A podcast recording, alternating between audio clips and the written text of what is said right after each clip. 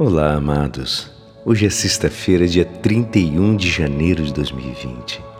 E hoje a nossa igreja nos convida a meditar juntos o Evangelho de São Marcos, capítulo 4, versículos 26 a 34.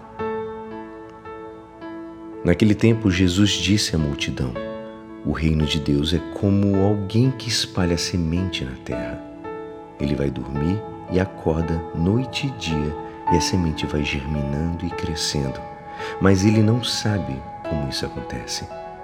A terra por si mesma produz o fruto. Primeiro aparecem as folhas, depois vem a espiga e por fim os grãos que enchem a espiga. Quando as espigas estão maduras, o homem mete logo a foice porque o tempo da colheita chegou. E Jesus continuou: com que mais poderemos comparar o reino de Deus? Que parábola usaremos para representá-lo? O reino de Deus é como um grão de mostarda que, ao ser semeado na terra, é a menor de todas as sementes da terra. Quando é semeado, cresce e se torna maior de todas as hortaliças. Estende ramos tão grandes que os pássaros do céu podem abrigar-se à sua sombra. Jesus anunciava a palavra usando muitas parábolas como estas, conforme eles podiam compreender, e só lhes falava por meio de parábolas. Mas, quando estava sozinho com os discípulos, explicava tudo. Esta é a palavra da salvação.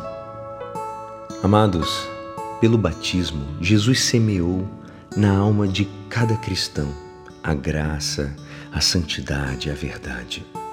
Temos que fazer crescer esta semente para que frutifique em abundância em boas obras, de serviço e caridade, de amabilidade, generosidade, de sacrifício para cumprir bem o nosso dever de cada dia e para fazer felizes aqueles que nos rodeiam, de oração constante, de perdão e compreensão, de esforço para crescer em virtudes, de alegria.